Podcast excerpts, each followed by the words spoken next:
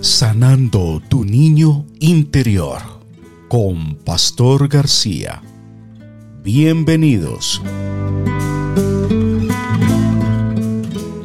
Feliz encuentro les habla Pastor García, terapeuta regresivo reconstrutivo. Me da mucho gusto saludarlos y estar nuevamente con ustedes en este espacio, sanando tu niño interior. El duelo. Llegar a sentir la impotencia, rabia, dolor e incertidumbre por la pérdida de un ser querido, los múltiples sentimientos y emociones que emergen desde lo más profundo y hondo del alma, sin encontrar sosiego o paz interior, donde no vemos camino seguro que tomar donde nos tragamos nuestras palabras como amargos sorbos de ajenjo que nublan el alma. Son situaciones por las cuales pasamos y todos vamos a pasar en algún momento de la vida. Son situaciones por las que muchos hemos pasado y posiblemente pasaremos a lo largo de la vida, donde las palabras, compañía y condolencias de terceros resultan ser tan vacías e inciertas como el vacío de nuestro corazón al perder a un ser amado, a un ser querido, que ya no está entre nosotros y que nunca más vamos a volver a ver.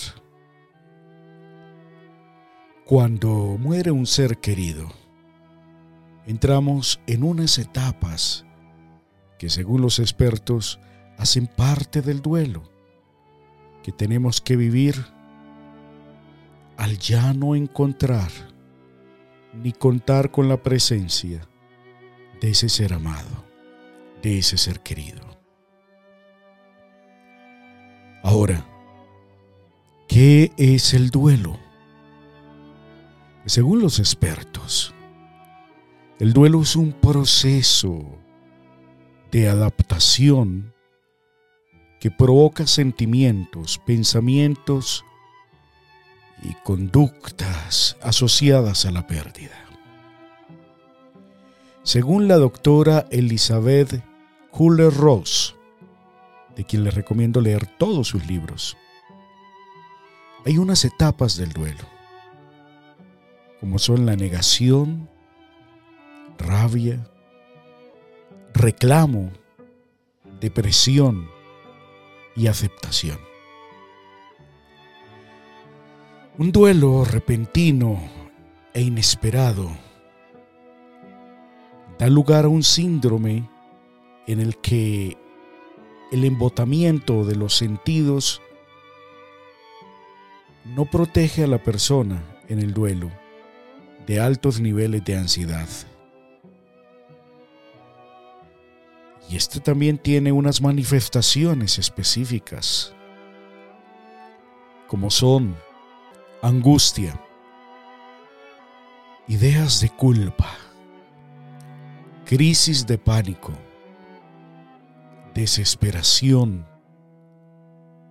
apatía, desesperanza, deseos de muerte, ideas suicidas tristeza. También reacciones de hostilidad. Experimentamos situaciones de mucha rabia, de mucha intolerancia. Manifestaciones corporales o físicas del duelo. Sensación de ahogo, pues todo el tiempo experimentamos que nos estamos ahogando, que estamos perdiendo el aire, el oxígeno. Y podría decir que estamos perdiendo la vida. También experimentamos en el mismo cuerpo una opresión constante o opresiones constantes, palpitaciones o taquicardia, sudoraciones, migraña. El duelo también tiene unas etapas críticas. Y entre esas etapas críticas del duelo está que llegamos a un estado entre la negación, el rechazo y el autorreproche. Y es que generalmente nos culpamos a nosotros mismos de alguna forma por la pérdida de ese ser querido. Es decir, si yo hubiera hecho esto, si yo hubiera podido evitarlo, mi ser querido no hubiera fallecido, no se hubiera ido, no estuviera muerto. Si hubiéramos acudido tempranamente al médico o a la ayuda, quizás mi mamá estuviese viva o mi tía estuviese viva, o mi hijo o esposo o esposa. Ahora es difícil para mí mismo estar hablando del duelo. He perdido a mi madre, he perdido tíos, tías, personas tan significativas. Y hace poco también perdí una gran amiga que fue también como una madre para mí. La señora Livia Vera fue una persona tan buena que muchos la estamos llorando en estos días. No solamente sus hijos, sus vecinos y tantas personas tan maravillosas que le conocieron y que ella cambió y transformó sus vidas. De esas personas que yo digo que ya nunca más vuelven a nacer, personas muy buenas. Y es duro estar hablando de esto y tratar de explicarlo a las personas de una forma sencilla o palabras con palabras más entendibles cuando el corazón propio de quien les habla está en duelo. Y es duro. Es bastante duro. Entre esas etapas críticas del duelo está también la incapacidad para comprender lo ocurrido qué es lo que ha pasado. Está también el embotamiento severo donde te sientes como dopado, te experimentas a ti mismo como dopado por un medicamento tan pesado que a veces te impide razonar, tomar decisiones, incluso te desconectas del tiempo, pierdes la noción del tiempo y también parece como algo sorpresivo, algo que no entendemos cómo es que ha pasado. En esas etapas críticas del duelo también está la parte de la incredulidad. Es increíble, no podemos creerlo. Experimentamos también la impotencia. Nos sentimos impotentes ante situaciones de pérdida y sobre todo en la pérdida de seres queridos que han muerto, que han fallecido. Y entramos también en la negación. Es una de las primeras etapas del duelo y las más dolorosas, de las más duras, donde nos negamos a que sea una realidad y lo confundimos con un sueño como, o con una pesadilla de algo de lo cual en algún momento vamos a despertar. Es lo que creemos. Por ese momento, por ese periodo de tiempo, por ese espacio de tiempo. También sufrimos de grandes bloqueos psicológicos, donde confundimos la realidad con la fantasía. Y más bien aceptamos que estamos en algo fantasioso o fantástico y que vamos a salir de allí y al salir de allí nuestro ser querido está vivo o va a estar vivo.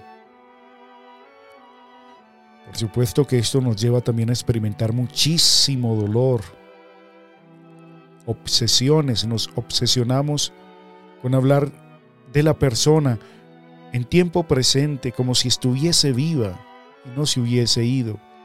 Y nos obsesionamos también con cosas o detalles que nos desconectan de la realidad.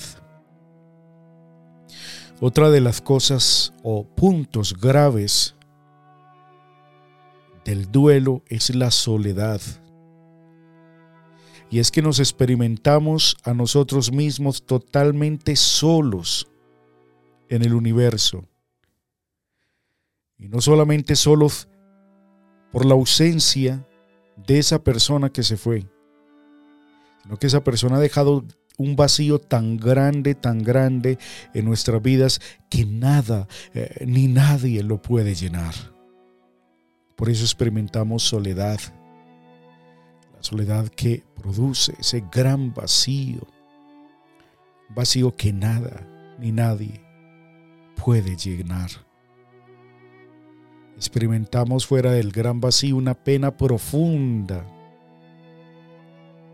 Y podemos entrar en días y en momentos muy oscuros y grises, donde no encontramos consuelo alguno que calme o alivie un poco nuestra pena, nuestro dolor. Experimentamos también la rabia. Y a veces esa rabia es hacia nosotros mismos por no haber hecho más por evitar que esa persona se fuera. También esa rabia la expresamos hacia los médicos eh, y profesionales de la salud y los culpamos de la suerte de nuestro ser querido. En muchísimas situaciones, por supuesto, esta rabia tiene sentido y tiene una causa justa, pues existen actualmente en nuestro mundo muchos profesionales de la salud que son negligentes ante el dolor de algunos pacientes y los abandonan a su suerte y no les prestan los cuidados paliativos, amorosos y humanos que ellos requieren, si bien no se van a curar por lo menos para tener un final menos doloroso, menos triste y con menos angustia. Experimentamos gran tristeza, una tristeza que desgarra el alma. Por eso es que podemos llegar a estar en llanto y llorando constantemente, inconsolablemente, porque esa tristeza es como si devorara nuestras almas, como si devorara el alma y la partiera en mil pedazos. Esta gran tristeza nos llega, va a otra etapa o situación crítica que es la somatización o somatizaciones.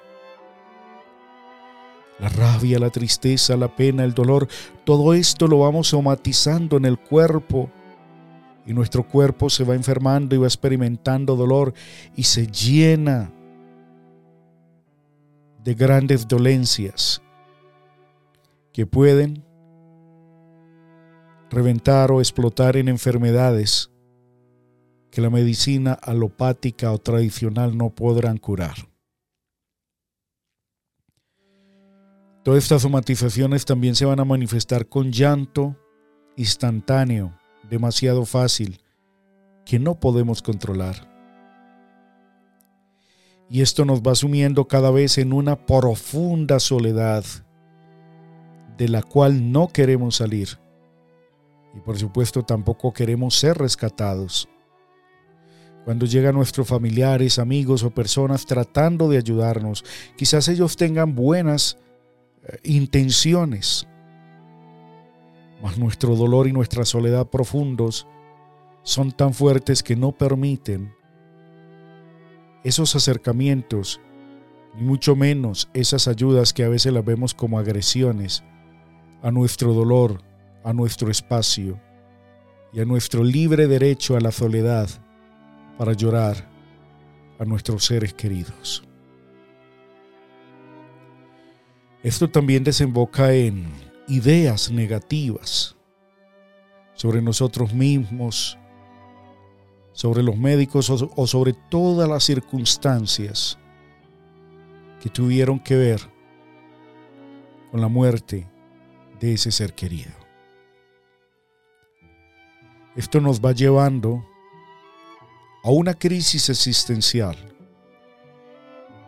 donde creemos que la vida no vale la pena. que la vida no merece la pena.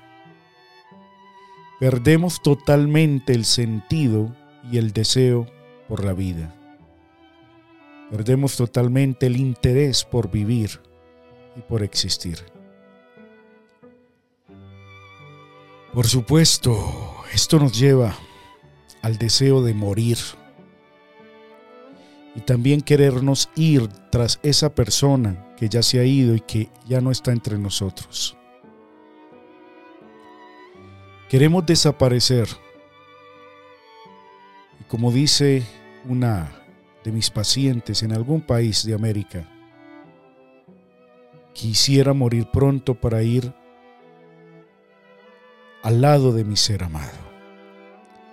Dice una de mis pobres pacientes que como le he dicho a ella y a muchas personas en el mundo, ya quisiera yo tener en mis manos la fórmula mágica para quitarte tu dolor, pero tengo que decirte que posiblemente se te reduzca un poco tu dolor, pero lo más posible es que mueras con ese dolor. Ya que es imposible sacar del corazón a un ser que tanto, que tanto se amó. Ahora, sabemos que todos los duelos, todos los procesos de duelo, tienen elementos comunes. Sin embargo, cada caso y persona son únicos. Y de ahí la importancia de su intervención de manera personalizada y de acuerdo a la persona y sus circunstancias. Sé un poco de duelo y no por lo que he estudiado, por todas las cosas que he estudiado en la vida, sino más bien por las pérdidas que he tenido y que aún sigue doliendo es bastante doloroso. Llevar un proceso de duelo y más por la pérdida de un ser querido. Ahora, ¿cómo ayudar y facilitar las etapas del duelo? Con un paciente, con un amigo, con un familiar con una persona cuando ha perdido a su ser querido. Como les dije anteriormente, yo les estoy hablando del duelo y con el deseo e intención de ayudar. Sin embargo, ahora mismo en mi alma hay mucho dolor por la pérdida de personas tan especiales que se han ido de mi vida. Permitir que las personas se despidan de su ser querido es uno de esos pasos. Si usted está ante la pérdida de un ser querido o alguien muy cercano a usted, está ante la pérdida de un ser querido, es muy importante permitir, permitirse a sí mismo o permitirle a esa persona cercana a usted que se despida de su ser querido es importante que vaya a las honras fúnebres si es que tienen unas honras fúnebres o un ritual de despedida y permitir que se despida de ese ser querido en el féretro.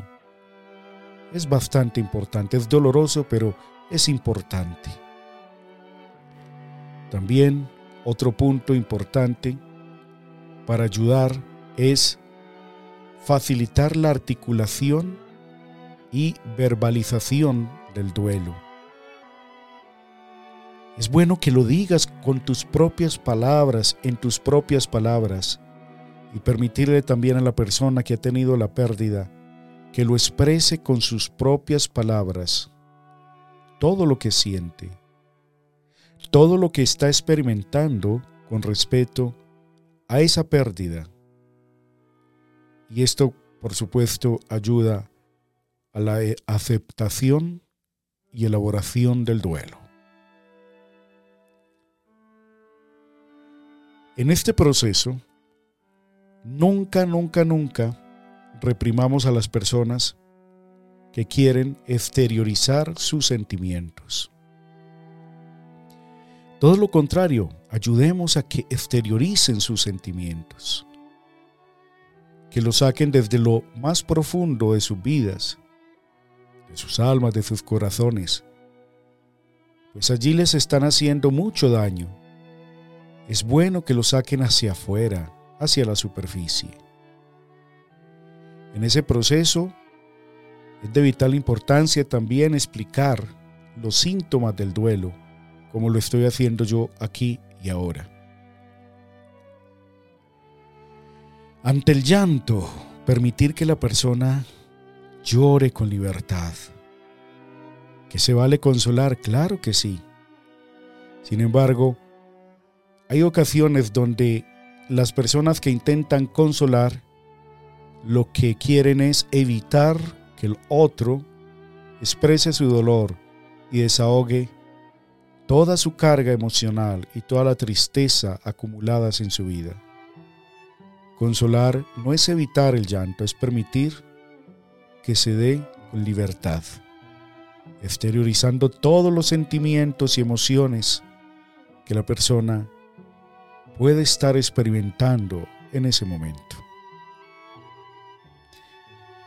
Es importante también hablar de esa pérdida, permitir que se hable de esa pérdida, para ir avanzando en ese proceso de aceptación, que es doloroso, hay que aceptarlo.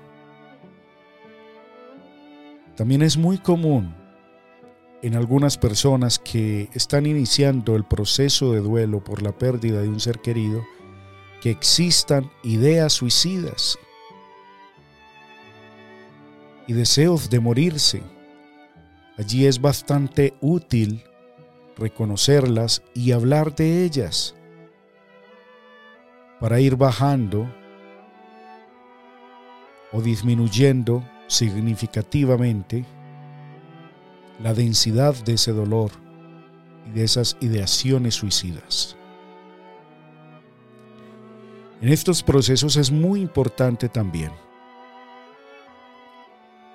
que al paciente que se fue y con la familia que queda, seguir sus últimos deseos, respetar sus últimos deseos. Es decir, si la persona antes de irse pidió un sepelio con una misa o con un culto o con X, Y o Z ritual, pues eh, permitírselo está en su libre derecho. Yo, por ejemplo, he dado instrucciones a mi familia que una vez yo me vaya, si es posible ese mismo día, me lleven a la cremación y mis cenizas las pongan en la raíz de un árbol o en el mar.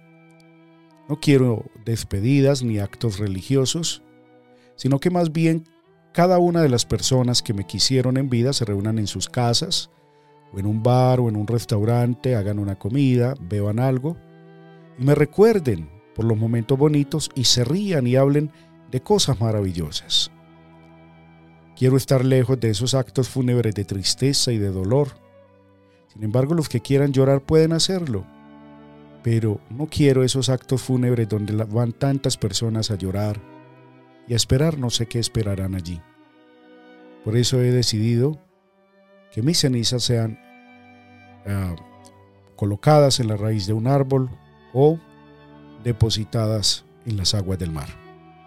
Y que las personas en lugar de ir a llorar toda una noche a un lugar donde van a estar cansadas, estresadas, y quizás necesiten madrugar a trabajar, a continuar con sus vidas, no. Elijan un día cualquiera, se reúnan, beban algo, una copa de vino, coman recuerden los momentos curiosos o que generaron risa y, y reírse un poco de las buenas cosas y de los buenos momentos. Por eso, digo acá, respetar los últimos deseos de esa persona que se fue es muy importante. ¿Sí? Es importante también buscar un lugar o un entorno tranquilo y apacible donde la persona en duelo pueda descansar, pueda reposar. Un ambiente tranquilo, un ambiente sin ruidos, un ambiente recogido. Y allí que experimente también la calidez o calorcito familiar, el apoyo familiar de amigos y personas muy gratas que le puedan acompañar y ayudar en ese proceso. Por eso es importante facilitar la presencia de personas con las cuales se pueda compartir la pena y hablar de la pérdida. También hay algunas recomendaciones sobre qué cosas evitar o no hacer en el duelo. Y una de ellas es impedir que los dolientes o seres queridos se despidan del cadáver. A menos que en vida el, paciente o la persona haya dicho, así como lo he dicho yo, que no quiere una ceremonia de despedida de esa forma, sino que se disponga de otra manera. Pero si está el cadáver allí, en una sala de velación, en un lugar de actos fúnebres, pues permitir que los hijos y que las personas cercanas al ser querido pues se despidan. Entonces no se debe impedir que los dolientes se despidan del cadáver. Otra cosa que nunca se debe hacer es sedar a la persona, darle medicación para anestesiarla o sedarla y, e impedir que experimente el dolor. Otra cosa que nunca se debe hacer es impedirle a la persona exteriorizar sus sentimientos. La persona debe sacarlos todos afuera.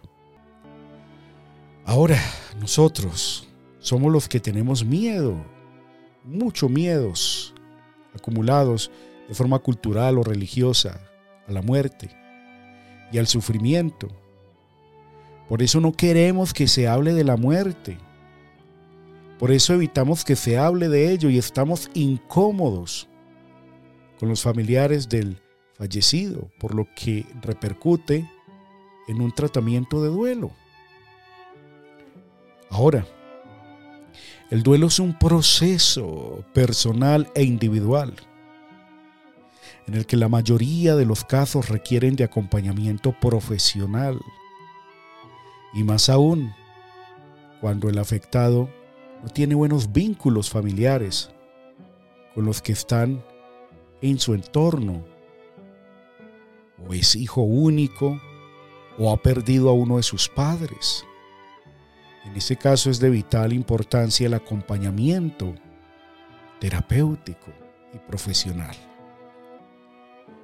Algunos consejos también para la familia y personas cercanas que le acompañen sin hablar demasiado. Es importante permitirle al afectado que exprese y verbalice todo su dolor y que cuente la historia de vida con su ser querido, haciendo principal énfasis en esos momentos o situaciones más felices que vivió con su ser querido. Si usted está acompañando un proceso de duelo o está en un acto fúnebre donde están despidiendo a un ser querido, allí las palabras sobran. Lo más importante es tu acompañamiento silencioso y solidario, sin que la persona o personas que están allí sean afectadas o alteradas o experimenten malestar porque estás hablando mucho o estás tocando temas sensibles. El proceso de duelo es único y particular en cada persona. Si has perdido un ser querido y sientes que aún no puedes con la vida y necesitas ayuda profesional, aquí está este servidor que te puede ayudar. Soy terapeuta y también soy un ser humano que ha perdido a muchos seres queridos y si en algo te puedo ayudar, por aquí estaré para ti y para tu familia. Aquí termina Sanando tu Niño Interior con Pastor García. Recuerda visitarnos en www.pastorgarcia.com. Nos encontramos en nuestro próximo episodio. Bendiciones.